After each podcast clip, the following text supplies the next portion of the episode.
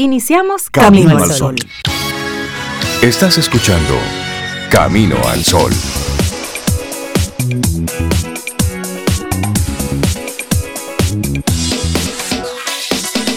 Muy buenos días y bienvenidos a Camino al Sol. Es miércoles. ¿Estamos a cuánto ya? A 6 de julio. como a 6. Como a 6 de julio.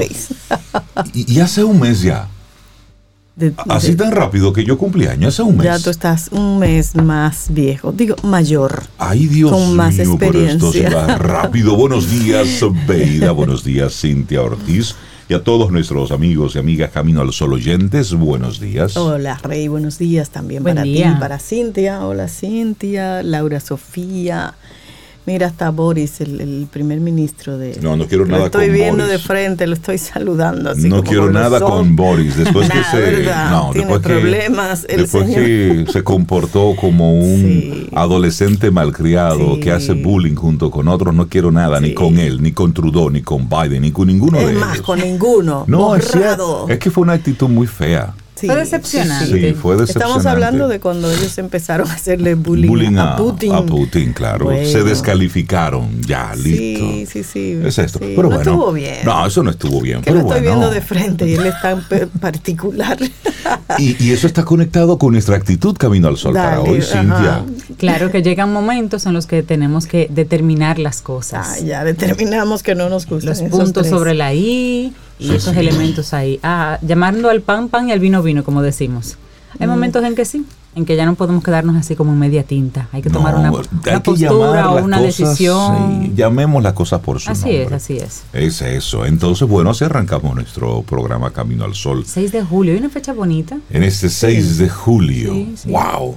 Para hacer un día bonito, 6 de julio. Claro. Y el día amaneció bonito. Precioso. Muy lindo. Yo venía Después de la tormenta viene la, calma.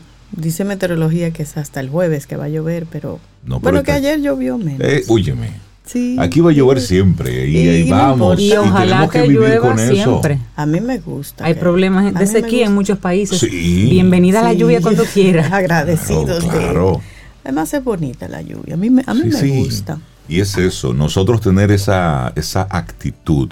Recordarte nuestras coordenadas para que estemos conectados siempre Estamos saliendo desde hace ya más de 10 años a través de estación 97.7 FM. Usted sintoniza en la FM 97.7 y ahí estamos.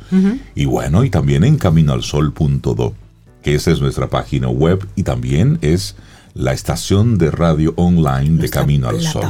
Nuestra plataforma digital. Tú sabes que estoy muy sorprendida porque en, días recientes, en una data relacionada con Camino al Sol.2, nuestra web, encontré que hay una comunidad de más de 100 personas que se conectan a escuchar el programa desde México. Ah, pues saludos. Entonces, órale, Muchísimas gracias. claro que sí, es 140 y tantas ah, personas que conectan desde México. Que escuchan Camino al Sol desde México. qué honor, qué gusto. Un, abrazo y en México tenemos gente gente muy querida. Sí, pero no tanta. Pero Así no que tanta. qué bueno tener esa comunidad ahí. Pero mira, que nos escriban los mexicanos, que nos digan dónde están y eso. Claro, y lo hagan a través del 849-785-1110. Eso. Es el número de teléfono en el que tenemos la aplicación de WhatsApp. Así que arrancamos nuestro programa Camino al Sol. Yo quiero saludar a tres personas. Anoche se me acerca alguien. ¿Tú eres tú? ¿Tú tienes una hermana? Yo no, ah. yo soy yo. Ah, tú eres Camino al Sol. Sí, yo soy Camino al Sol también. Un saludo a, Mari y a Eduardo Díaz Guerra. Tú lo conoces. Claro. No Cintia. Nos encontramos ahí en un, en un cumpleaños. Así es que un abrazo a cada uno acá. Bueno, y, muchísimas se acercaron de una manera así como tan linda. Qué bueno. Sí. Y, gracias por, por acercarse. Sí. Gracias por, por saludar, por decir presente. Eso significa mucho para nosotros. A mí no me extraña, porque es que los caminos al oyente son, son, personas diferentes, sí, sí, sí, gente chévere. Hasta por Lía me preguntaron, o sea, que están constantemente conectados y saben nuestras intimidades. Ay, ay, ay. Bueno, arrancamos nuestro programa Camino al Sol te acompaña Reinaldo Infante. Contigo, Cintia Ortiz. Escuchas a Sobeida Ramírez. Camino al Sol. Laboratorio Patria Rivas presenta En Camino al Sol, la reflexión del día.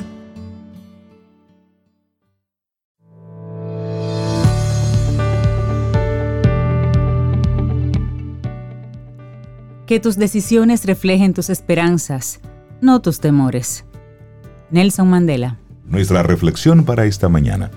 Hoy estoy preparado para tomar decisiones. Ahí sí. Y hoy también yo estoy preparada para tomar decisiones, mientras dejo el miedo, las dudas y todo lo que me frena atrás. Ya no quiero seguir poniéndome limitaciones cuando realmente estas no existen, están solo en mi mente. Deseo seguir hacia adelante y parar de ir hacia atrás.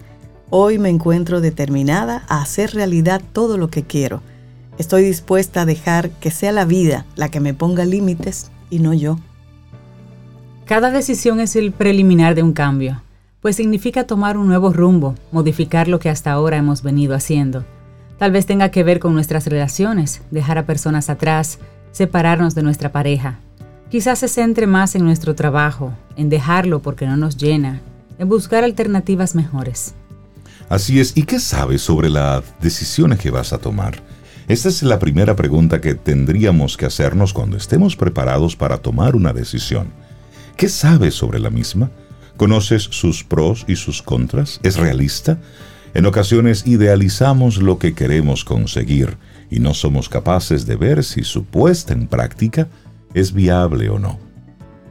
Exacto. Por eso, imaginemos que estamos en una situación laboral que no nos gusta lo primero sería determinar por qué nos encontramos tan incómodos. Tal vez es el sueldo precario, bajito, que no disfrutamos con lo que hacemos, no tenemos motivación. Con esto podemos ya pensar sobre la importancia que tienen cada una de estas reflexiones y si tienen solución con un cambio de actitud. Si no hay vuelta atrás o posible remedio, es el momento de conocer tanto lo bueno como lo malo, de dejar el trabajo, o de continuar en el mismo con esta situación. Tenemos que aceptar que las cosas nos pueden salir muy bien o muy mal, pues en la toma de decisiones nada es fiable ni certero. Bueno, y hablemos de los planes. Plan A, plan B, plan C, plan ¿Cuántos planes tú tienes? el siguiente paso recomendable para dar, según los expertos, una vez estemos seguros de tomar decisiones, es pensar en alternativas en el caso de que el plan A no vaya bien. Hay quien dice que no es bueno tener un plan B porque entonces le quitas fuerza al plan A. Yo soy de la, escuela de tener varios planes. Sí, claro. si no tenemos en cuenta las posibles escapatorias, puede que nos encontremos en un callejón sin salida del que no sepamos salir. Es entonces cuando se nos caerá el mundo encima, corriendo el riesgo de ser aplastados por él. Y continuando con ese ejemplo de las alternativas, ¿verdad? Podría ser la siguiente, la alternativa del empleo, la de mantenernos en nuestra posición actual hasta obtener algo seguro, es decir, continuar en nuestro trabajo hasta haber superado el proceso de selección de otro puesto en el que las condiciones sean mejores. Y de esta manera pues no tendremos miedo a quedarnos en la calle, por ejemplo. No es seguro fiarnos de nuestro plan A. Puede fallar, puede generar grandes desilusiones y consecuencias. Si solo tuviésemos el plan A con respecto al abandono de nuestro trabajo, que es el ejemplo, estas podrían ser quedarse sin ingresos y sin finiquito por abandono voluntario. Y usted se queda sin pito y sin flauta. y no encontrar una nueva oportunidad laboral. Y tú sabes que hay algo bien curioso en temas de, de trabajo. Generalmente es más fácil conseguir un trabajo si tú estás trabajando. Claro. Si tú tienes un empleo, es más fácil moverte al siguiente. Si uno está desempleado, es más difícil. Es más difícil. Mm, ya. Porque surge la suspicacia. ¿Y por qué no consigue trabajo? Con ese currículum así. ¿Por qué no tiene trabajo? ¿Por qué no consigue? Ajá, es así. Oh.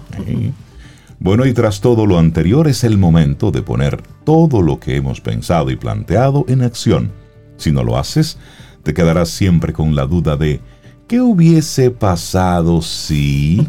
Bueno, pues así que si ya tienes varias alternativas para salir del paso si nada sale como lo habías planeado, es hora de que nos pongamos manos a la obra. Al principio tendrás miedo, surgirán dudas sobre tu capacidad para enfrentar este reto, tu falta de conformismo, tu necesidad de querer llegar más alto. Estos son pensamientos naturales, pero no deben frenarte cuando tienes ya todo el trabajo previo hecho. Sé valiente y ponte en marcha. tu vida está a punto de cambiar y porque lo decides tú, que es lo mejor. Así es. Y ahora que ya lo has hecho, verificarás si todo va sobre ruedas o tienes que tomar alguna de las alternativas en las que has pensado. Quizás esta decisión no te colme del todo y te encuentres en la necesidad de tomar otra nueva. No importa. Lo positivo es probar, fallar, comprobar y volver a intentarlo hasta que al final logres estar donde quieras. No tengas miedo al cambio. Al fin y al cabo, nada dura para siempre. y es importante que no tomes tus decisiones de forma apresurada. Tienes que darte tu tiempo, pensarlo todo muy bien y valorar todas las opciones. Solo así conseguirás los resultados deseados. Así que permítete tu espacio para decidir antes de dar un paso tan significativo en cualquier área.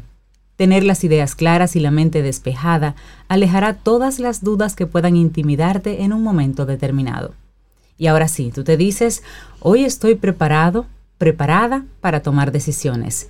Un escrito de Raquel Lemos y lo compartimos aquí hoy en Camino al Sol. Laboratorio Patria Rivas presentó En Camino al Sol, la reflexión del día.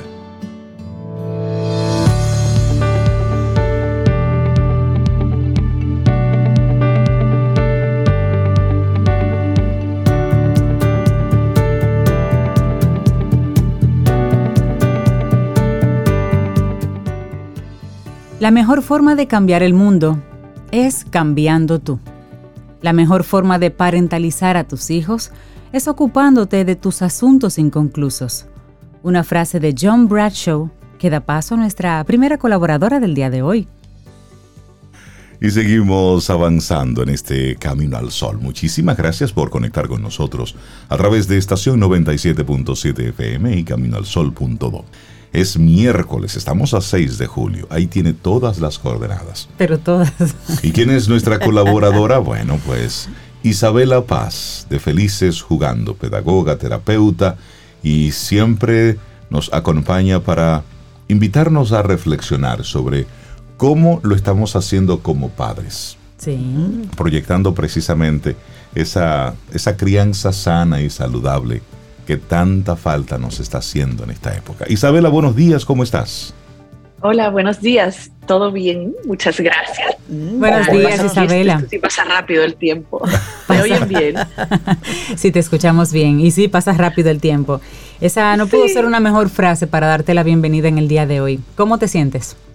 Eh, bien, bien, gracias. Sí, porque fíjense, el tema que traigo es un tema que yo creo que nos concierne a todos. Educar en serenidad, desde la serenidad, familia serena, que algo tan ambicioso hoy que todos vivimos tan hiperestimulados. Eh, y bueno, esa frase de John Bradshaw, eh, John Bradshaw fue un psicólogo, teólogo, bueno, de todo el que describió y desarrolló el niño interior, y la verdad todos sus libros son impresionantes.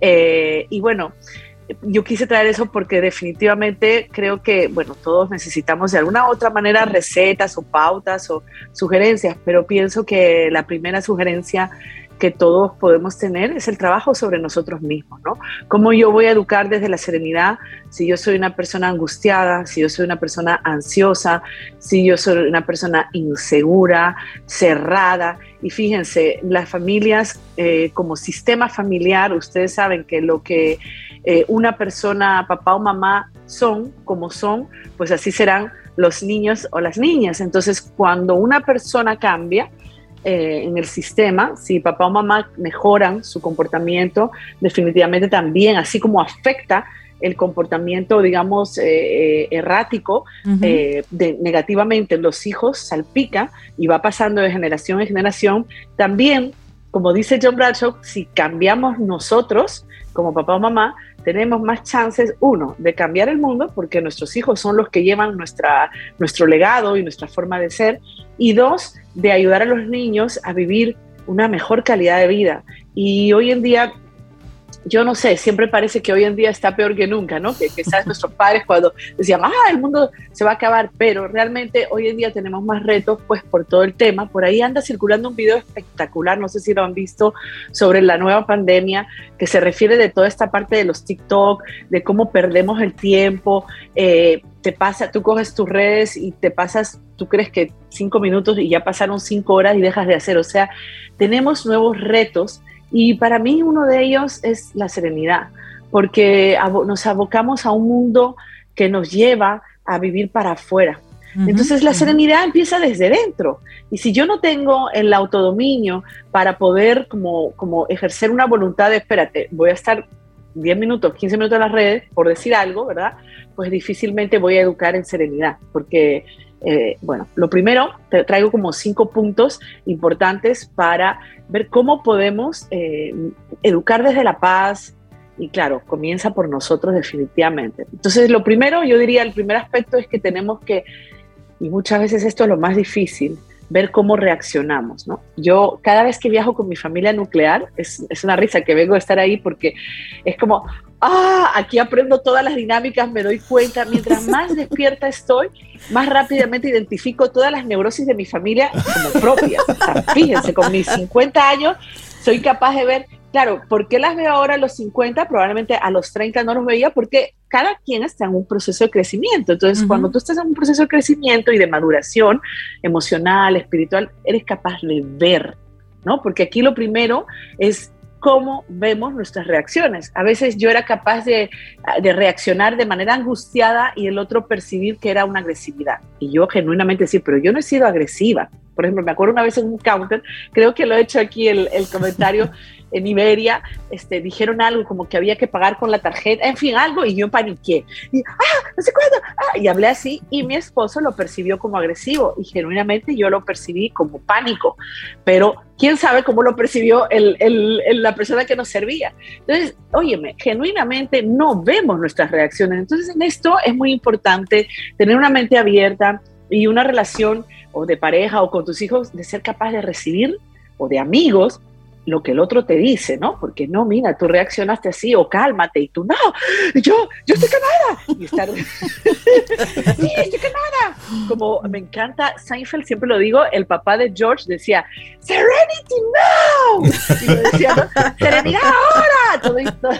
Entonces, bueno, a evaluar nuestras propias reacciones, ¿no? Y para esto es ver dónde lo aprendimos. También ir a nuestra familia de origen es, brutalmente impactante porque tú ves, wow, yo tengo esto, esto, esto, esto. Nuestra forma de comunicarnos, las palabras que escogemos es muy importante, es muy importante. Estúpido, no sé cuántos. No, no, no, no, no.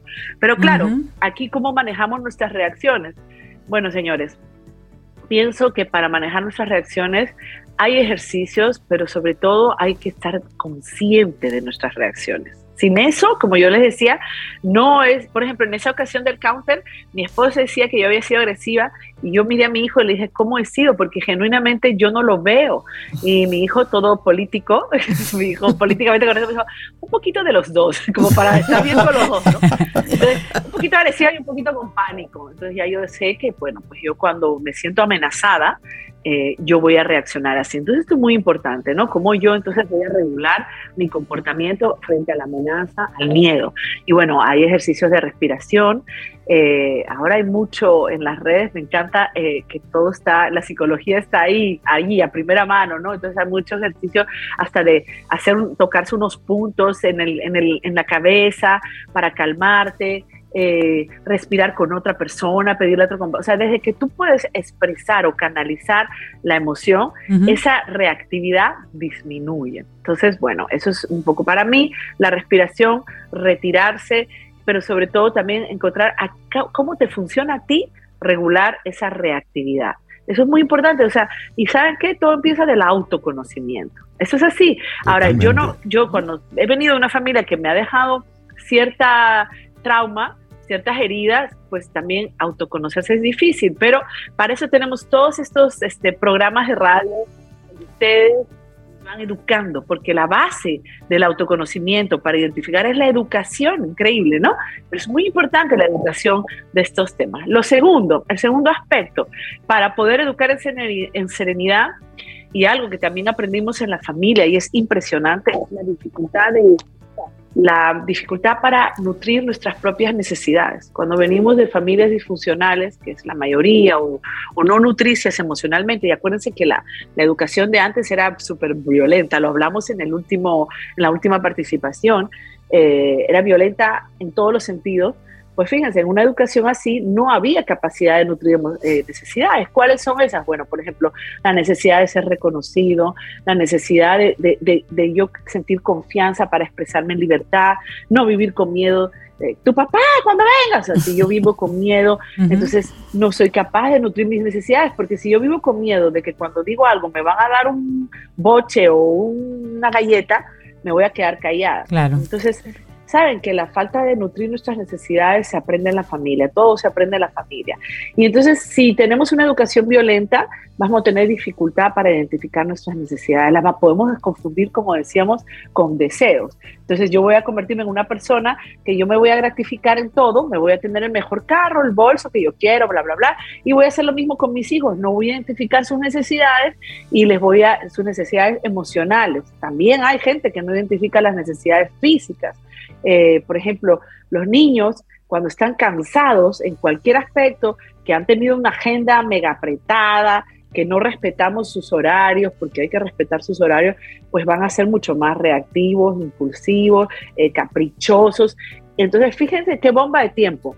Nosotros no, como no nutrimos, no sabemos de identificar nuestras necesidades, no podemos identificar la de nuestros hijos. Y como no aprendimos, nuestros papás no fueron nutricios emocionalmente, nutridores emocionalmente, nunca sé cómo se dice esa palabra porque eso es del inglés, pero nutridores emocionalmente, este, yo no voy a poder nutrir emocionalmente a mis, hijos. Entonces probablemente pase la antorcha de la reactividad, del cállate que ahora no puedo, de ser, este, eh, ¿cómo se llama? De ser pesada. Este, o sea, y otra cosa, si yo no nutro mis necesidades, las demandas genuinas de mis hijos que necesitan que yo nutra sus necesidades, las voy a vivir eh, demandantes, atufantes, o sea, me va a agobiar. No se imaginan la cantidad de madres y padres que se agobian.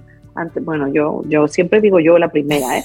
O sea, en estos días que mi hija se estaba graduando y yo tenía un montón de trabajo y, y esto es bien, bien importante, ¿no? Porque también hay que priorizar porque si mi hija necesita, porque tiene que graduarse, es una necesidad genuina, porque eso requiere que yo vaya a comprar el vestido, que yo vaya a la ceremonia, que yo vaya a la foto, que yo vaya a esto. Pero si yo lo vivo como ah, atufante, porque no estoy nutriendo mis necesidades, ¿y cuáles son esas? Señores, mi necesidad de autocuidado. Y ustedes saben que estamos siempre bombardeados nuevamente de mucha estimulación y gracias a Dios también nos van educando en el autocuidado. Autocuidarte no es ser egoísta. Autocuidarte es la única forma que tú tienes para educar en serenidad, porque es la única forma en la que tú puedes estar serena. Entonces, autocuidarte también tienes que conocerte. Fíjense cómo para educar en serenidad o para educar en, la paz, desde la paz, yo tengo que conocerme. Y uno de los grandes desastres que nos deja la educación violenta es que no nos conocemos, ¿no? Entonces, bueno, otra cosa también, tercer aspecto, la falta de poner límites. Cuando no nos conocemos o cuando tenemos la autoestima bajita y venimos de un hogar poco nutridor, nos es difícil poner límites, señores. ¿Por qué? Porque nos movemos en dos polos, ¿ya? O te pongo límites a la mala, así en modo volcán. Límites modo volcán. Estamos hablando con Isabela Paz de Felices Jugando hoy, Educar desde la Serenidad. Isabela, estás mencionando la, serenidad como, como ese valor, como esa actitud, ese comportamiento, esa, esa intención de vida que desde donde debemos tomar decisiones y o comportarnos. Pero, ¿cómo no confundo serenidad con pasividad? Serenidad con permisividad. Serenidad con simplemente hacerme loco. sí, esa también, esa también la conocemos. Y, y, la verdad que me encantó esa última frase porque muchos padres y madres lo hacemos, ¿no? Y mejor no voy a ver para allá, voy a dejar pasar. Y sí, hay cosas que tú puedes pasar, pero excelente pregunta, Rey, porque yo pienso, y aquí justo la has puesto en la parte de los límites, hay una cualidad eh, que es la, em, ¿cómo se llama esta? Eh, el ser firme, la firmeza. Firmeza va de la mano con la serenidad, es decir, yo pongo límites, hay cosas que yo no puedo dejar pasar, porque uno de mis primeros roles como papá es educar también en el respeto al otro y en el respeto a uno mismo, o sea, y cuando tú invades el espacio del otro, entonces eh, tú no estás creando serenidad. Como yo sé, yo pienso, bueno, tener claras tus reglas, ¿no? Así, y, lo bueno de educar en pareja es que, y que nadie lo hace, señores, es vamos a discutir qué no vamos a aceptar, ¿no? Hay cosas que sí. Entonces, sí, definitivamente yo puedo ignorar momentos, o sea, si yo intervengo en los momentos precisos y soy capaz de ver que hay momentos superficiales que, por ejemplo, hay conflictos con los hermanos que yo puedo dejar pasar, ¿Entienden? No, pero la persona que va con heridas de la infancia, con asuntos inconclusos, cuando vea un conflicto de entre sus hijos, es probable que viva el propio conflicto que vivió con sus hermanos, ¿me entiendes? Entonces, que se meta y se sobremeta y se, se sobreinvolucre y acabe generando más conflicto. Entonces, hay situaciones con los hermanos que ellos deben aprender a resolver solo. Tú puedes delimitar. Eh, hay una de la educación positiva, un ejercicio que a muchos papás nos gusta, que es, mira, tú los colocas en un sofá, mira, no se mueven de ahí hasta que ustedes no hayan encontrado la solución, porque mi intervención como adulta nunca va a ser justa a los ojos de ellos, ¿entiendes? Siempre va a ser parcializada. Entonces, bueno, como yo sé que no estoy siendo pasiva, complaciente, eh, yo pienso que la, la, reacción de los hijos va a ser un buen, un buen termómetro. Pero fíjense, el nivel de desconexión de algunos adultos están que ni, ni, están atentos, o sea, ni se dan cuenta cuando ya los hijos han llegado al límite de la conducta, ¿no? Cuando ¡ah! y están molestando directamente. Eh, sí, tú puedes llegar ahí.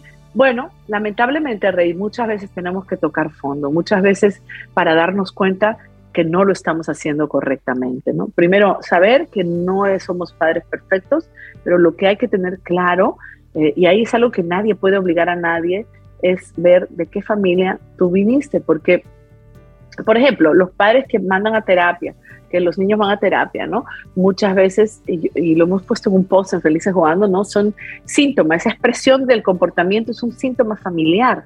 Totalmente, pero si el padre está en negación, si el padre o la madre no están conscientes o no quieren ver, tú no puedes hacer nada. Entonces, ¿qué te va a dar? ¿Cuál es el termómetro? La conducta, porque una conducta de un padre permisivo sin límites va a ser probablemente la, los, las conductas antisociales. Tú sabes, eh, agresividad, agitación, eh, hasta delincuencia. Todo eso es producto de una permisividad. No hay, yo pienso que entre el autoritarismo y la permisividad, ambos extremos son fatales, pero fatales. Entonces se trata pues de cómo yo llego al equilibrio y para mí una de las mejores formas de llegar al equilibrio es pasando por este proceso de mis asuntos. Como adulto, ¿qué asuntos son? Y claro, tener la paciencia porque tú no vas a descubrir qué te pasó ni en cinco años, ni en seis años. O sea, es un proceso. Pero mientras estés consciente, esto que se llama la parentalidad consciente, ¿no? Este, esto es muy, muy importante. Y te, hago la, te, hacía la pregunta, Isabela, porque comentando aquí Sobeida y yo en la, en la parte de las, de las noticias, en el momento de la, de la música, Sobe y yo tuvimos aquí toda una, todo un foro abierto sobre la actitud de la familia en el caso específico de Robert Crimo, este joven eh, rapero acusado del tiroteo masivo de los festejos del pasado lunes, del pasado 4 de julio. Este muchacho había, le había verbalizado a la familia que los iba a matar a todos y que iba a hacer con ellos de todo. Y como rapero, sus canciones y sus letras son violentas y todos sus videos mostraban de una forma u otra eh, asesinatos, eh, toda esta locura. Y en una ocasión, bueno, pues llamaron a la policía porque él amenazó de muerte a todos los miembros de la familia. La policía va y le quita 16 cuchillos, una daga y una espada. Y en la casa tenía eso. En la casa él tenía eso y había amenazado de muerte a los miembros de la familia. Pero no hubo motivos para arrestarlo. Entonces, como no hubo una denuncia formal de parte de la familia, pues simplemente le quitaron todos esos, todas esas armas blancas y lo dejaron. ¿Cuál fue el resultado al final? Ahí está ahí está lo que pasó el pasado lunes. Es decir, ante un caso así, nosotros como familiares no podemos hacernos de la vista de la vista lo dijo a todas voces lo dijo a todas voces. Entonces Isabela en, ese, en ese espacio cuál es tu pensamiento al respecto Miren, bueno, te voy, a decir que voy a recomendarles una película que no sé si la han visto, porque, y de hecho siempre la quise traer aquí, pero la traigo que no tiene nada que ver con el tema, o sí, que se llama Más. ¿La han visto? Más. M-A-S-S.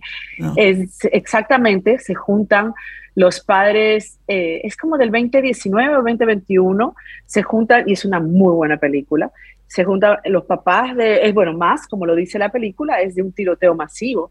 Entonces, los padres de la víctima es, un, es la historia de una persona que entra a un colegio y, bueno, un chico joven, así mismo, de 16 eh, años, creo, 17, así mismo como estás contando, Rey, eh, y la película trata sobre la, los padres del asesino y los padres de la víctima.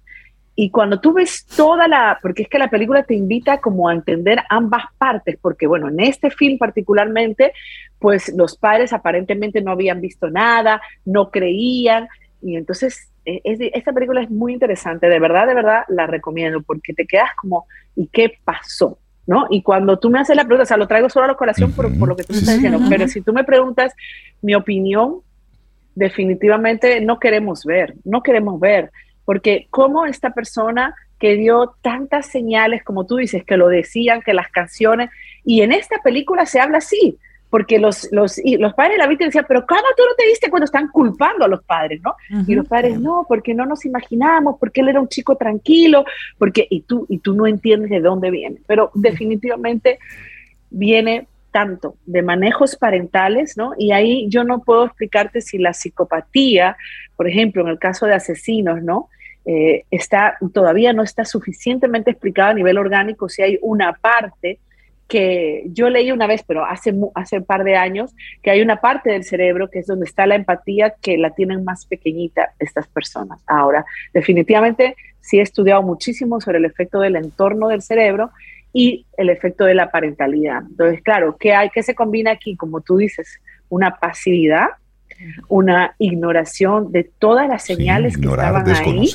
Eh, ahora, no, yo no puedo juzgar y decir sin conocer a la familia, porque esto, esta película más que tienen que verla, te enseña como, bueno, ¿cómo puedo juzgar esto? Cuando tú ves esos papás que van que están destruidos también en el caso de esta película, ¿no? Entonces, no, no se puede decir qué pasó, pero sí se puede decir que no pasó y definitivamente es no intervenir a tiempo en límites, en eh, llevarlo al psicólogo, que aquí en la película decían, pero tú no lo llevaste al psicólogo. Y los padres decían, sí, lo llevamos al psicólogo. Bueno, interesante la película que pudiéramos analizarla.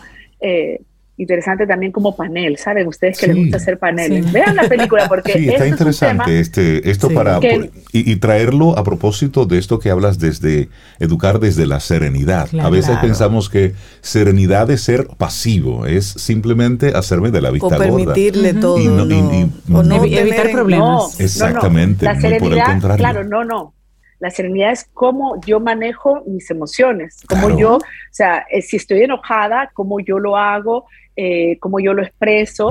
Y claro, lo primero es mi modelamiento como adulto a mi hijo, cómo yo manejo mis emociones. Por, eso he estado compartiendo. Pero también hay un tema de lo que tú dices, de cómo yo parentalizo. No solo cómo yo manejo, sino los límites, los límites. Y estar atento a, a, ver señal. Pero ¿qué pasa? Fíjate, cuando tú estás desconectado emocionalmente, que viene de tu infancia, es muy difícil ver. Yo les dije ahorita, que yo cada vez que comparto más con mi familia, mientras más yo estoy despierta, más yo veo de dónde yo vengo y, yo veo. Entonces, si yo no estoy despierta, si yo no estoy consciente de todo, es muy difícil yo también estar atenta a lo que está pasando con mis hijos. O no es solo no quiero ver, no puedo ver, no puedo genuinamente ver. Isabela Paz, estos, estos temas realmente nos, nos encanta que los traigas aquí a Camino al Sol porque precisamente motivan la conversación. La gente que quiera eh, conectar contigo, que quiera visitar tu centro ahí en,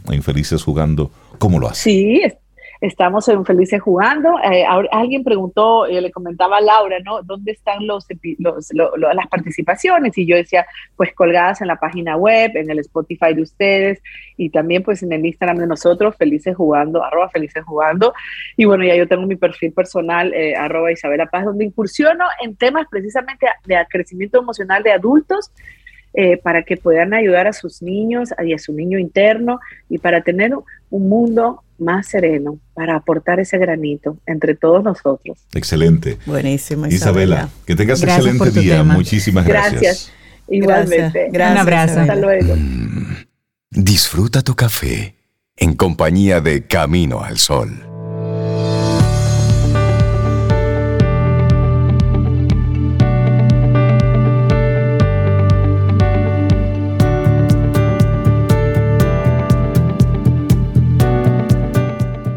Bueno, y dentro de un ratito vamos a estar hablando en nuestro segmento Quien Pregunta Aprende con Escuela Sura sobre los beneficios de tener una mascota en el hogar. Este tema a mí me encanta. Y vamos a aprender juntos sobre los cuidados ideales y las actividades que se pueden hacer en familia.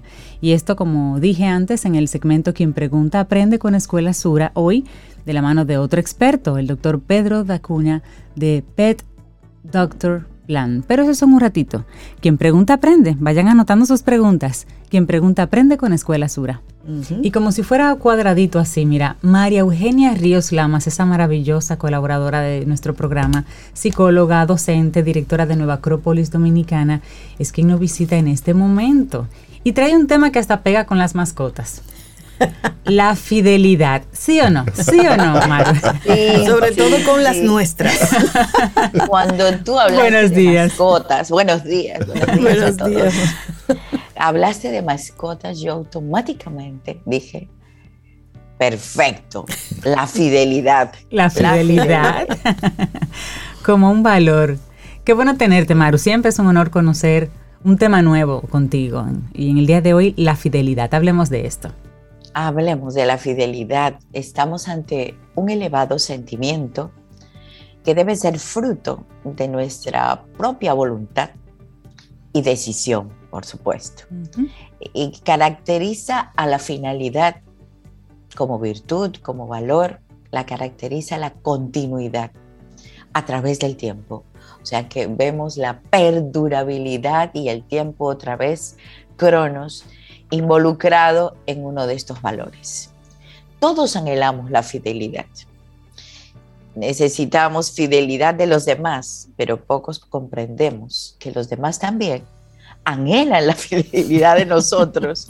O sea que, y a veces exigimos más de lo que ofrecemos.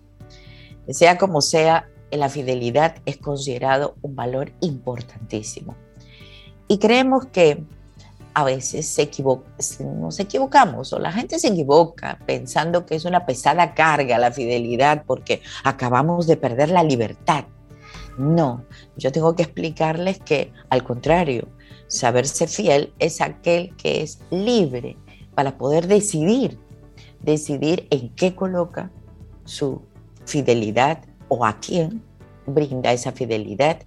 Y está rodeado de buenas convicciones, convicciones, ideas, ideas, sentimientos y acciones. O sea, que es fiel a sus pensamientos, a sus sentimientos y a sus acciones. O sea, que no hay por qué decir que acabamos de cortar la libertad. El que es libre elige a quién. elige, a pesar de las dificultades, aprecia mucho la vida y por tal toma una decisión de ser fiel. La, vida está llena de pruebas y esto es un tema que va a hablar Rosurania el mañana jueves. La vida está llena de pruebas y conflictos naturales o como decimos en, Nueva Acrópolis no decimos problemas, hablamos de retos, de desafíos, hablamos de pruebas. Y aquí, por esa razón, a veces rechazamos la fidelidad. Y queremos romper eso eh, porque queremos variar, queremos variar la consistencia en el tiempo y eso nos pierde, nos pierde un poco el horizonte, no sabemos qué, qué camino tomar, la fidelidad o la infidelidad. Bien podría decirse que la falta de fidelidad es la falta de seguridad en sí mismo o falta de seguridad en los demás. Bien, pero también es importante eh, pensar que esa falta de seguridad es porque estamos buscando valores, sentimientos o personas sin una finalidad definida porque no hemos tomado una decisión. Y, y, esa búsqueda es transitoria en el tiempo, saltamos de un lado para otro, cambiamos de un lado para otro, o sea, no estamos en contra del cambio, sino que el cambio por qué, el cambio para qué. Así, eh, yo siempre a través de la filosofía voy a llevarlos un poquito a la historia, una historia conocida en la época romana, porque la filosofía tiene que investigar y dar hechos concretos. En Roma se hablaba de la fidelidad y justo uno de los grandes personajes romanos, Numa Pompilio, fue el primero que erigió un templo, un templo y altar con ofrendas hacia la fidelidad. Las ofrendas eran de flores, vino, incienso, porque estaba prohibido ofrendas humanas, solamente flores, vinos e incienso. Pero ¿por qué estas, esta, esta estatua, esta escultura tan hermosa estaba vestida de blanco? Y todo el que entraba tenía que portar un velo blanco bien un velo blanco o en sus manos o en la cabeza, como símbolo de pureza.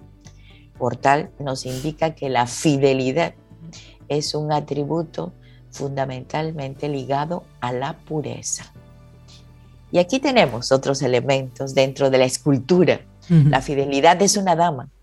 Es una dama y tiene un perro. El perro que está posando su cabeza en la rodilla de la dama estoy, estoy definiendo la escultura. Ah, Entonces, e, el perro al lado de esta dama, bien, y apoya la cabeza en su rodilla, como símbolo de devoción, de amor. Aparte, la dama tiene una llave que indica seguridad, del que sabe guardar los elementos de valor, el que guarda en su cofre interior, en su corazón fiel, tiene una ave que descansa en su mano, una paloma. Algunos han querido decir como paloma de la paz. Pero el perro ha sido considerado el más fiel amigo del ser humano, lo sabemos, tanto que queremos a nuestras mascotas. sí. es eso. Y el ejemplo que estamos dando de la amistad también. Uno diría, pero caramba, qué, qué animal tan fiel es, es un símbolo de amistad, un símbolo de fidelidad. Y ponemos una serie de elementos alrededor de esta dama. Vemos la pureza, la fidelidad a través del animal, la fidelidad y la transparencia y la pureza a través del ave que descansa sobre la mano. La llave como objeto común de uso, pero de gran importancia, porque resguarda una serie de valores, valores tan importantes para nosotros. Y les recomiendo a todos tener un cofre de oro, no imaginario, por supuesto, un cofre de oro, un tesoro donde guardamos todos nuestros recuerdos, nuestros tesoros más apreciados, pero la llave es con fidelidad. En la mano izquierda está la ave que les había dicho, la paloma de la paz, pero la paz también es cuestión de fidelidad entre todos los humanos. Creo que momentos para unirnos, momentos de fraternidad, momentos de fidelidad. Todo esto está relacionado con la fidelidad. A través de la fidelidad aparece en algunas otras esculturas un gran cesto, esta dama con una gran canasta de frutos, que significa el que es fiel tiene abundancia, tiene riqueza, tiene prosperidad. Me, gusta traer estos símbolos romanos o en fin de cualquier cultura para ver cómo podemos comprender un valor tan profundo, tan grande y a veces tan sutil y frágil como la fidelidad. Sin embargo, Maru, em, perdona que te interrumpa, la fidelidad mal utilizada, mal llevada, también es fuente de, muchísimas, eh, de muchísimos atropellos y daño a la humanidad. Fijémonos, por ejemplo, en los clanes, en los grupos armados, en los grupos en los que se trabaja la fidelidad como un valor al grupo, a creer en nuestras ideas, a creer en nuestros propósitos y poner en trabajo la fidelidad y poner ese ese ideal por encima de todo y hay que defenderlo hasta con la propia vida. Y es la gran arma de esos grupos, es la fidelidad a esos grupos y esas creencias. claro, la fidelidad a sus ideas. Correcto. La fidelidad a sus ideas que ahora, pero la fidelidad es incorruptible en esos, debe ser incorruptible y debe ser hermana de la justicia para todas estas culturas, como el caso de Roma y de Grecia, siempre era hermana de la justicia. Y esto nos obliga a reflexionar lo que tú dices, Cintia, porque la fidelidad debe ser para todos en general. O sea, no podemos violar leyes, no podemos eh, ser corruptibles en este caso. pues habría factores que afectan y eso provocaría una falta de justicia, de equilibrio, de armonía. O sea, es un engaño, es una mentira. Está disfrazada de tradiciones, está disfrazada de, entre comillas, fidelidad al clan. Sí, claro. Yo vengo de, esos países, bien, de esos países donde muchos clanes, muchos grupos, grupos armados, en nombre de la fidelidad al grupo, se han cometido las más grandes injusticias. Así es. Así es. Entonces hay que tener muy claro ese punto y me encantó tu, tu pregunta, tu inquietud, porque es hermana, la fidelidad es hermana de la justicia. La fidelidad es un regalo, es un regalo que tú haces voluntariamente, entonces tienes que saber dónde lo das. ¿Dónde? ¿A quién? ¿A, quién? ¿Dónde lo inviertes? Si la justicia tiene entre sus funciones la de establecer la armonía entre los seres humanos, otorgando a cada cual lo que le corresponde según su naturaleza, pues incluye la fidelidad, manteniendo la armonía con sus leyes y la armonía con los valores humanos, o sea, esa, esa fraternidad entre todas las personas.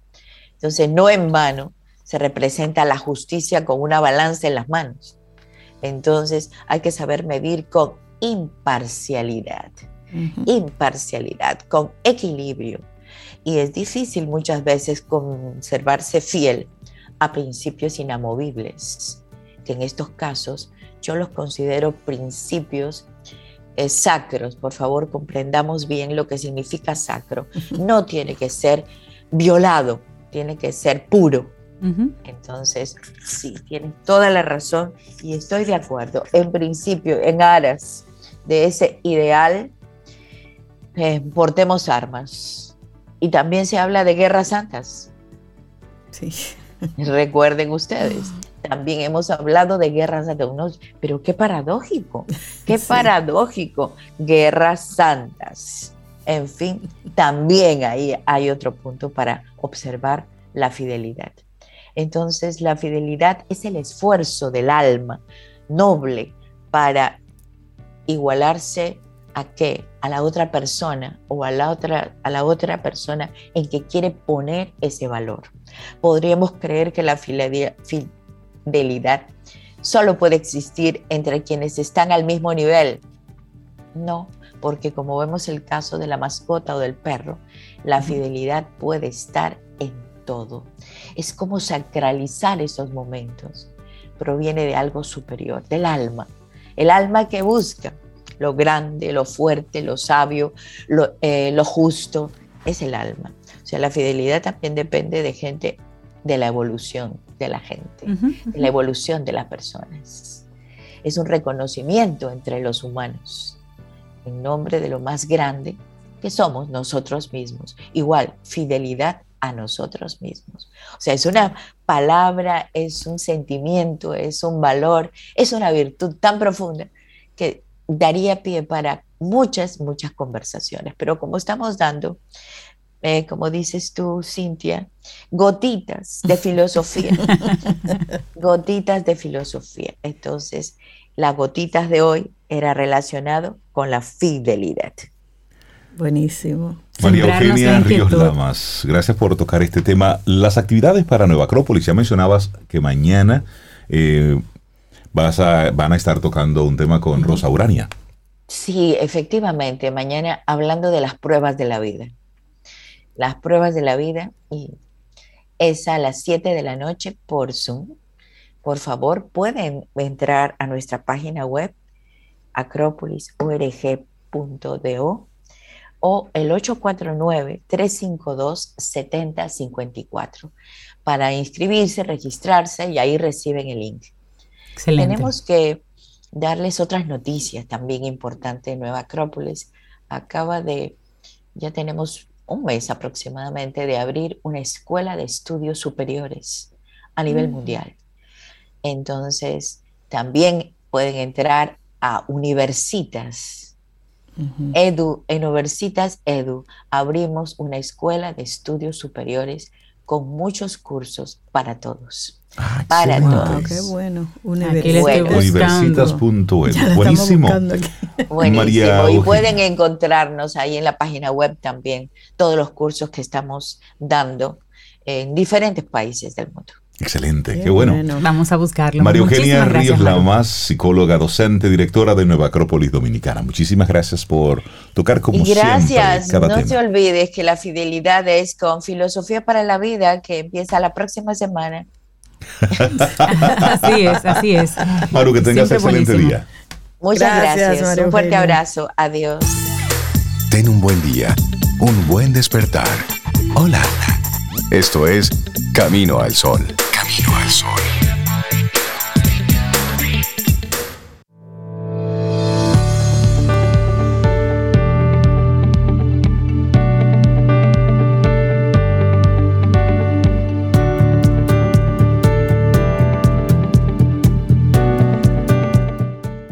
Seguimos hablando de la determinación, que es nuestro tema central en el día de hoy, que a veces hay que tener determinación y tomar definitivamente una postura o una decisión. Y esta siguiente frase es de Jorge González Moore, de su libro Ideas vagas, sentimientos claros. Y la frase dice, la capacidad humana es infinita, lo necesario para materializarla es la determinación. Y es el momento oportuno para quien pregunta, aprende con nuestros amigos de Seguro Sura República Dominicana. Y nosotros nos encanta preguntar.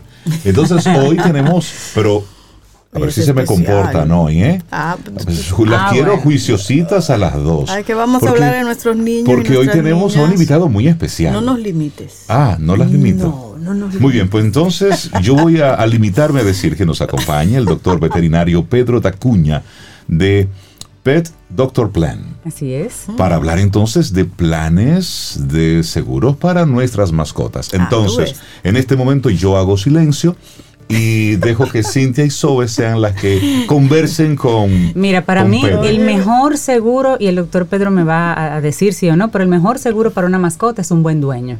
Así mismo. Empezando por ahí. Comenzando por ahí. Bienvenido a Camino al Pedro. Gracias, gracias. Buenos días.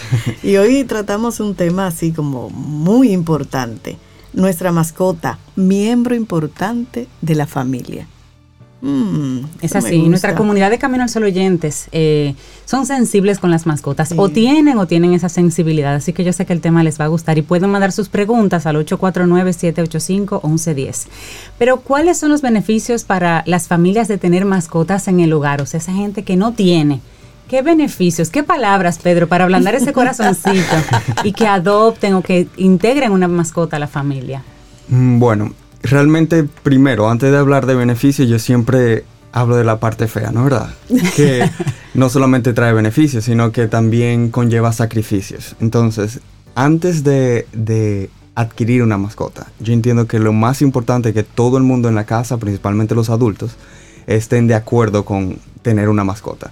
De que se van a encargar de ella, de que eh, hay que cuidarla y todo eso.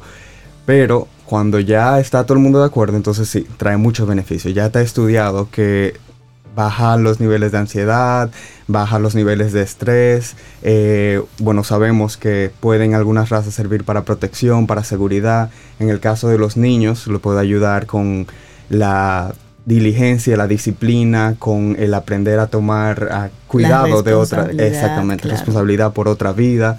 Eh, pero realmente, en sentido general, el, principal beneficio es placer. O sea, La razón por la que todos nosotros tenemos una mascota es porque nos hace sentir feliz ver esa carita cuando nosotros llegamos, las colitas moviéndose que viene arriba de nosotros siempre. Nos hace sentir feliz y el nosotros poder hacerla sentir feliz a ella es placer realmente, más Pedro, que nada. Doctor, Pedro, y, y, entonces mueve la colita de felicidad cuando uno llega. Sí. Y es más felicidad cuando saltan. Y eh. entonces la cantidad, la, la altura, es, la altura va, ¿verdad? En proporción. Sí, va en proporción no, a la felicidad. Porque Lía, bueno. la mía, ella salta, salta mucho sí. desde que yo llego. Sí. Y mueve, ¿no? La cola, ella mueve todo. Mueve Mira, Sobeid es testigo de la, del cambio, de un, del antes y el después, Sobeid. Dilo así brevemente, del cambio del antes y después de una mascota. yo, yo vivo sola. Y entonces, mis dos amigos acá, Reinaldo y Cintia, cada vez que que eh, Tommy tenía perritos, me ofrecían uno. Pero te vamos a regalar uno. Y usted decía que no. Y yo que no, que no, que, que no. no quiero que ese no, compromiso. Por la responsabilidad, como Claro. tú bien dices, que conlleva. Por años era un no constante. Y una vez me dije, ¿sabes qué? Me voy a dar la oportunidad. Porque a mí me gustan. Y entonces ahí me regalaron a Lía. ¿Y se arrepiente? No, para nada, para nada, no. Hay de aquel que quiera. Y eres más Claro feliz, no, ¿verdad que sí? Mucho más. Y ella más. también, yo espero. Claro. Ahí está. Y en esa misma línea, doctor, hablemos de, del cuidado veterinario. Una cosa es el, el cuidado que en casa le damos. Sí. Que el baño, la alimentación, el juego, todo eso. Pero hablemos de ese cuidado importante de llevarlo periódicamente al veterinario. ¿Cuál sería un tiempo prudente llevarlo, aunque no sirva, porque por lo general llevamos al perrito, Cuando al gato, tiene. cuando hay una dolencia, cuando Sí. hay algo que no podemos controlar en casa. Sí. Bueno, realmente eh, eso depende, depende mucho de la mascota, depende de la raza de la mascota. Hay razas que tienen situaciones ya preexistentes, eh, predisposiciones genéticas, que aunque no presenten un problema en el momento, nosotros lo tenemos pendiente, porque si tenemos una mascota tenemos que investigar antes y ver qué predisposiciones tiene cada raza y ya sabemos. Entonces, esas mascotas, por ejemplo, los braquicefálicos, o sea, los pugs, los shih tzus, todos los perritos que tienen la cara chata, los bulldogs, Ay, pobrecitos. probablemente necesiten eh, ir al veterinario con un poco más de frecuencia. Pero las demás razas, por ejemplo, un cachorrito tiene que ir cada 21 días al, al veterinario para sus vacunas. Cachorrito es en términos de, de- de tiempo, de, de Sí, meses, exacto. años, ¿cuánto? Cachorrito es a partir del nacimiento hasta el año, año y medio, dependiendo de la raza. Ok. En el caso de las del ciclo de vacuna, normalmente comienza alrededor de los 45 días de nacido. Sí. En gatos un poquito más tarde, como a los a las 8 semanas más o menos. Entonces, a partir de ahí, cada 21 días se refuerzan las vacunas y eso es un momento donde el veterinario puede ir chequeando, puede asegurarse que se, esté todo normal, puede ir diciéndole al propietario qué cosas estar pendientes. Eh, después de ahí, un perro adulto puede estar eh, visitando tal vez una vez al año, también para sus vacunas, y ahí ver si está todo normal. Se le puede hacer un, un chequeo físico anual por si acaso hay algo raro. Después ya de los 7, 8 años ya se considera geriátrico y ahí se hacen un poco más frecuentes las visitas. Pero Tommy es nuestro cachorro de 13 años. Cachorro de 13 años. Doctor, eh, ¿cuáles son esas vacunas esenciales que deben debemos aplicarle a, a- en este caso a los perritos y a los gatos? Bueno, hay dos vacunas principales, que son la múltiple, que tiene, como su nombre dice, múltiples enfermedades. Entre ellas está el distemper y el parvovirus, que son, vamos a decir, los cucos en, en medicina veterinaria, principalmente cuando hablamos de cachorros. Eh, luego está leptospirosis, hepatitis, parainfluenza, eh, adenovirus. Esos son las, todas las enfermedades que trae la vacuna múltiple. Y está la vacuna de rabia, que esa es obligatoria por ley, obviamente. Eh, y luego hay otras vacunas que no son completamente necesarias, pero que se pueden agregar para proteger de otras enfermedades. En el caso de los gatos, hay dos eh, vacunas principales, que es la triple felina, que funciona contra la rinotraqueitis, el calicivirus y la panleucopenia felina. Y está la rabia, al igual que en los perros. Doctor, ¿y qué razas, o sea, qué cuidado especial debemos tener con razas que son extranjeras. Hay mucha, hay mucho, ha habido mucho auge de personas que traen eh, perritos que no son de aquí. Y tú dices, pero esos perros deben sufrir de calor, deben sufrir de un agotamiento especial o un tratamiento especial. ¿Qué, qué palabras tienen ese sentido? Y lo pasean a las 12 del día. Por ejemplo. Es una locura. Sí, bueno, siberiano en República Dominicana. Bueno, los eh, huskies principalmente, no sé si ustedes se han fijado, pero yo que estoy en el campo, por ejemplo, veo que al principio los huskies tenían ese pelo así frondoso, bien grande. Eh, y ya últimamente se están viendo los huskies que parecen casi pastor alemanes. Es cierto. Ellos se van adaptando. Obviamente un husky que sea muy, muy frondoso es, va a necesitar unos cuidados más que un husky que ya esté adaptado. Eh, un husky que probablemente va a tener que estar en casa. Eh, hay que tener cuidado, como, como usted dice, no sacarlo durante el mediodía y las horas más calientes. Eh, y de estar pendiente de, esas, de esos signos que nos digan que, está, que tiene demasiado calor, que está muy caliente, que está, eh, que está jadeando mucho y entonces tomar acción. Y, tal vez recomendar que, que no utilicen razas foráneas, que utilicen perritos adaptados aquí por temas de salud, para que sufran menos. Bueno, en ese caso ya es, eh, un, kaki es lo más noble que hay y lo más fiel que hay. Es un kaki. Señales de alerta, doctor, que, diga, bueno, mi perrita tiene problemas. ¿Cuáles, cuáles son? Bueno, eh, hay que estar pendiente de varias cosas, pero principalmente si uno está eh, viviendo y conviviendo con ellos, uno se da cuenta de que ellos tienen que tener sus, eh, tiene que estar defecando normal, tiene que estar orinando normal, comiendo normal, eh, su movilidad, el, el, hecho de estar caminando, corriendo, subiendo y bajando escaleras, ese tipo de cosas, nosotros nos tenemos que fijar y asegurarnos que no, que no haya ningún cambio brusco. Si por ejemplo ayer él podía subir y bajar la escalera normal y hoy ya de repente no puede, estamos hablando de un perrito de cuatro años, que un perrito adulto, eh, pero joven. Pero joven. Sí ese es un cambio muy brusco que tenemos que estar pendiente. Si se prolonga, entonces ya normalmente es una señal de alerta. Si hay un cambio en cómo está defecando, eh, no necesariamente tenemos que salir corriendo al veterinario, pero mantenerlo en observación. Al otro día continúa o empeora, entonces ya podemos estar pensando en que tal vez sea bueno que lo visite el médico. Bueno, y en este segmento que es de nuestros amigos de Seguro Sura, eh, Pet Doctor Plan tiene una serie de planes de seguros para, nuestras mascotas. ¿Cuáles son los diferentes planes que, tienen desde Pet Doctor Plan? Bueno, hay diferentes planes de acuerdo a las coberturas que uno quiera tener, pero a mí va desde cosas como emergencias, que son, bueno, obviamente uno nunca está... La puede prever. Exacto, y uno no normalmente eh, no puede planificar cuándo le va a pasar una emergencia, porque por eso es un accidente, una emergencia. Entonces, justamente para esos momentos eh, están este tipo de coberturas, como emergencias, en el caso de que se enferme tiene su, cobertura de consultas. Eh, nosotros como veterinarios siempre estamos fomentando la esterilización y la castración de las mascotas porque eso tiene muchos beneficios de salud y ayuda también a prolongar la vida de ellos. Entonces también hay coberturas con respecto a eso. Eh, y algunas cosas también como que ya son más específicas, como eh, exámenes de, imágenes, exámenes de laboratorio, etcétera, etcétera.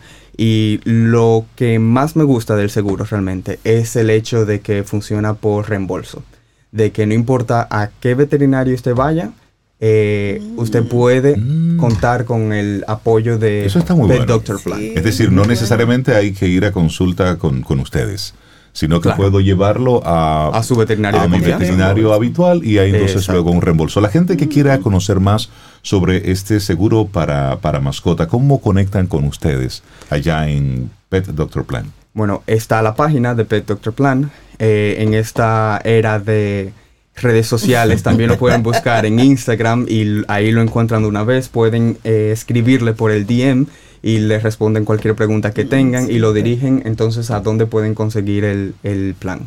Excelente. Mencionamos la web que es petdoctor.do. Exactamente. Petdoctor.do. Vamos a tener que volver a invitar al doctor porque se quedan muchas preguntas. Claro, tú lo que quieres hacerles consultas así a, la, orden. Exactamente. No, cosa como ¿Cómo uno sabe la edad? Alguien, Braudín, por ejemplo, que encontró su perro en la calle, ¿cómo ella no sabe? Preguntándole, Braudín. Vete al DM, Braudín, y preguntándole al perrito. al perrito. ¿Se puede estimar la edad de un, perro para aclarar esa duda? ¿sí? Estimar. Se puede, estimar. Por ejemplo, nosotros podemos decir es un cachorro eh, o tiene más de 5 años. Eso eh, no se puede decir exactamente que tiene 5 años, 10 meses y 3 días. Pero se puede estimar un poquito. Sí, se estima. Perfecto. Doctor Pedro Dacuña, muchísimas gracias por acompañarnos y felicitarle por esta iniciativa del seguro para tu mascota. Realmente las, las mascotas se han ido convirtiendo en esta época en perrijos. Claro. Es decir, uno le, le, da tanto cuidado, tanto afecto, además que es una industria multi multimillonaria, donde cada año... Con eso de perrijo, pero... Pero es la verdad. Exacto. Es decir, te podrá molestar el nombre, pero realmente hay personas que han decidido bueno, hay fortunas que se la han dejado a, una mascota. Entonces, imagínate tú. Doctor, muchísimas gracias. Siempre bienvenido aquí a Camino al Sol en este segmento Quien pregunta aprende con Escuela Sura. Ten un buen día, un buen despertar. Hola. Esto es Camino al Sol. Camino al Sol.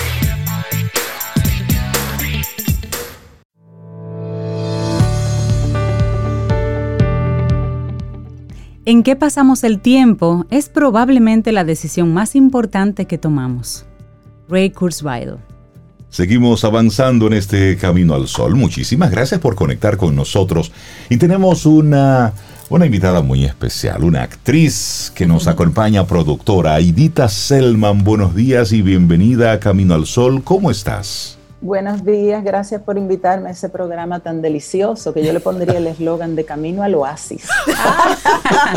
Aidita, para nosotros es un honor, gracias por conectar con nosotros y, estar aquí en el día de hoy. Qué gusto conocerte. Gracias. Bueno, y hoy vamos a hablar de Radovka. Radovka. Me dicen que eso es espectacular, esa obra. Bueno, y, está todavía, todavía está eh, tiene funciones en el Teatro Nacional, ¿cierto? En la Sala Ravelo. Sí, abrimos una, se nos llenó ya otra extra que habíamos abierto el viernes, entonces abrimos una función adicional para este sábado 9 a las 8.30 de la noche en la Sala Ravelo del Teatro Nacional. ya, sábado me están, 9, ya te están señalando. Ya me están señalando. Aidita, ¿qué es Radosca? Bueno, eh, es una obra de teatro de unos dramaturgos uruguayos, Fernando Schmidt y Cristian Ibarzábal, son dramaturgos contemporáneos, jóvenes, eh, brillantes. Y esta obra ha tenido mucho éxito en Argentina, bueno, muchísimos países latinoamericanos. Y aquí también funcionó la fórmula porque es teatro negro, de humor negro. Mm. Es un humor fuera de lo común, un humor inteligente, no chabacano es una comedia sofisticada eh, que nos hace además reír muchísimo, pero reflexionar, tiene un, sutil eh, elemento de crítica social, porque se trata de dos cuidadoras, María Castillo y yo mm. somos las cuidadoras de una señora eh, llamada Radosca, que lo interpreta Miriam Bello, y esta señora es una serbia que decidió salir corriendo del frío y retirarse a una ciudad cualquiera latinoamericana. Nosotros no la hemos eh, ubicado en República Dominicana específicamente, sino en cualquier país latinoamericano para darle esa mayor amplitud y no, y no cortar estos mensajes que nos afectan a nosotros como latinoamericanos. Entonces, dentro de esta comedia de humor, de este suceso en el que la señora fallece repentinamente,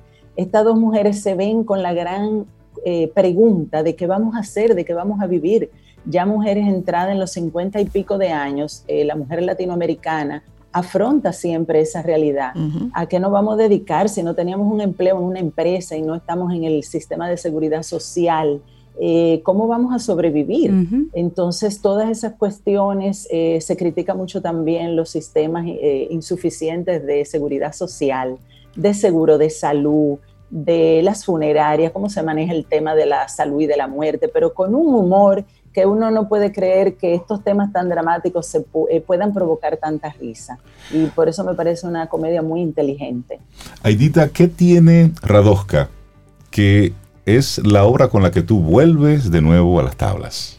Uy, qué buena pregunta. Tiene muchas cosas. Tiene, número uno, a Guillermo Cordero como productor y director, un colega maravilloso como productor con el cual he hecho muchos trabajos, pero nunca había trabajado como actriz con él.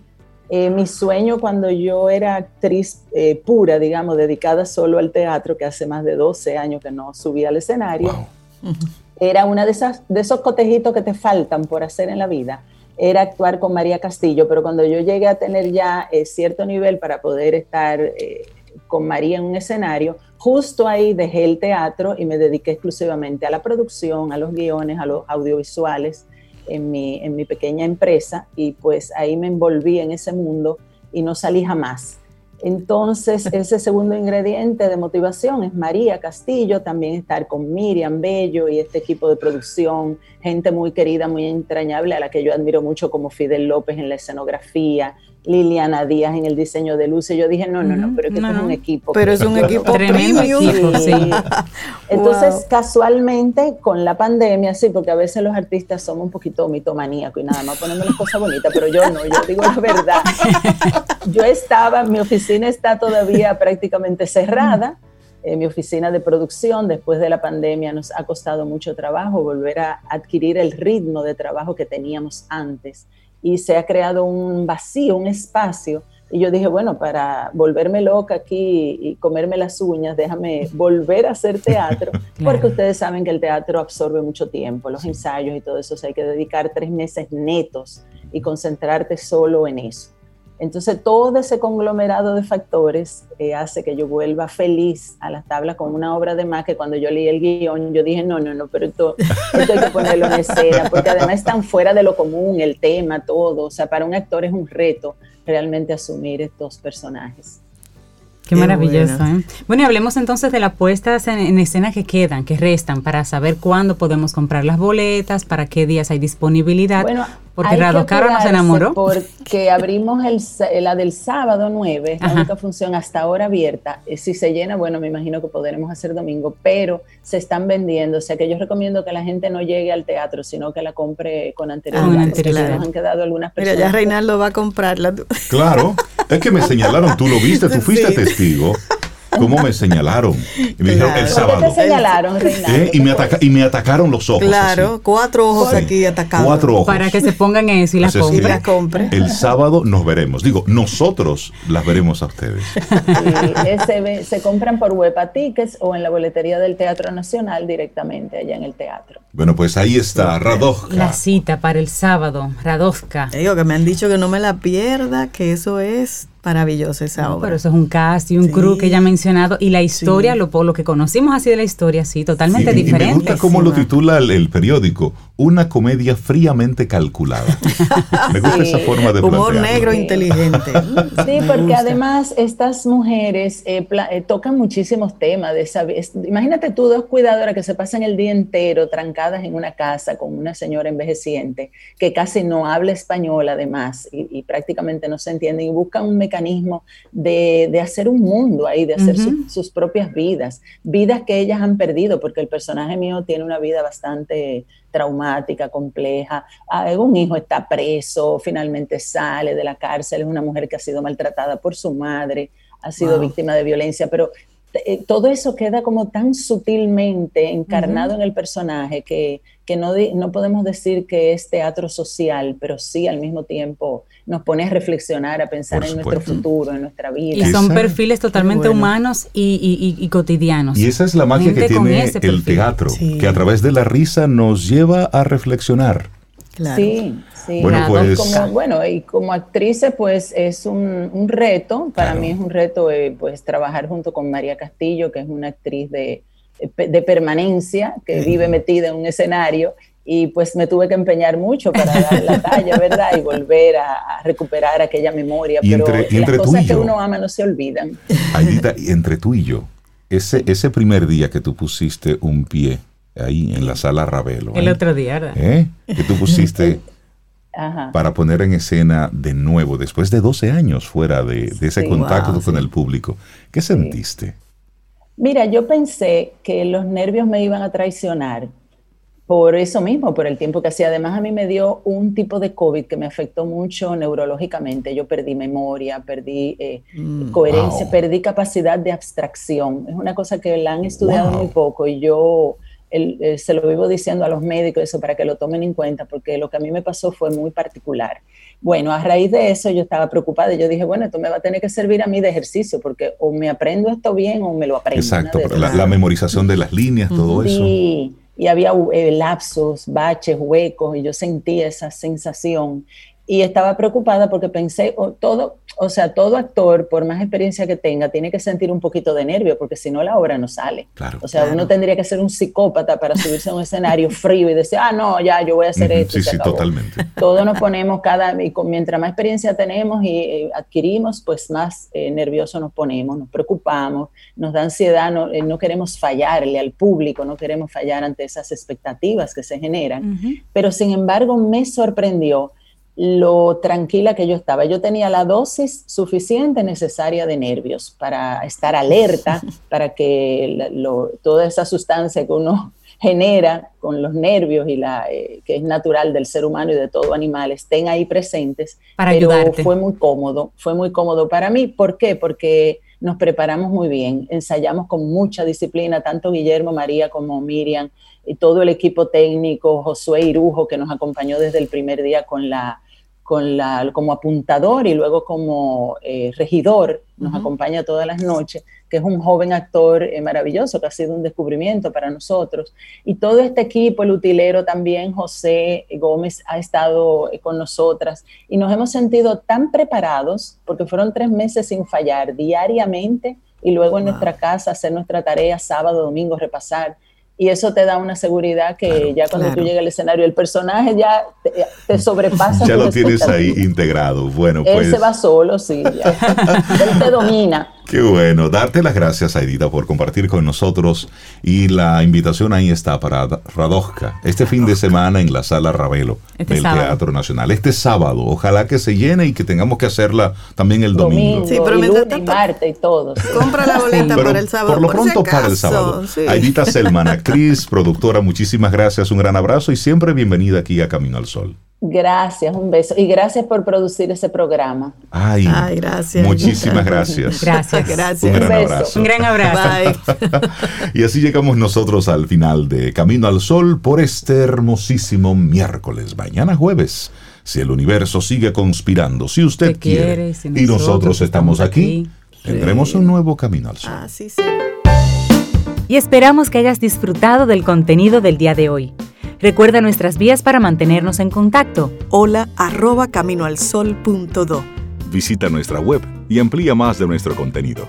Caminoalsol.do. Hasta, una, próxima, edición. Y pásala bien.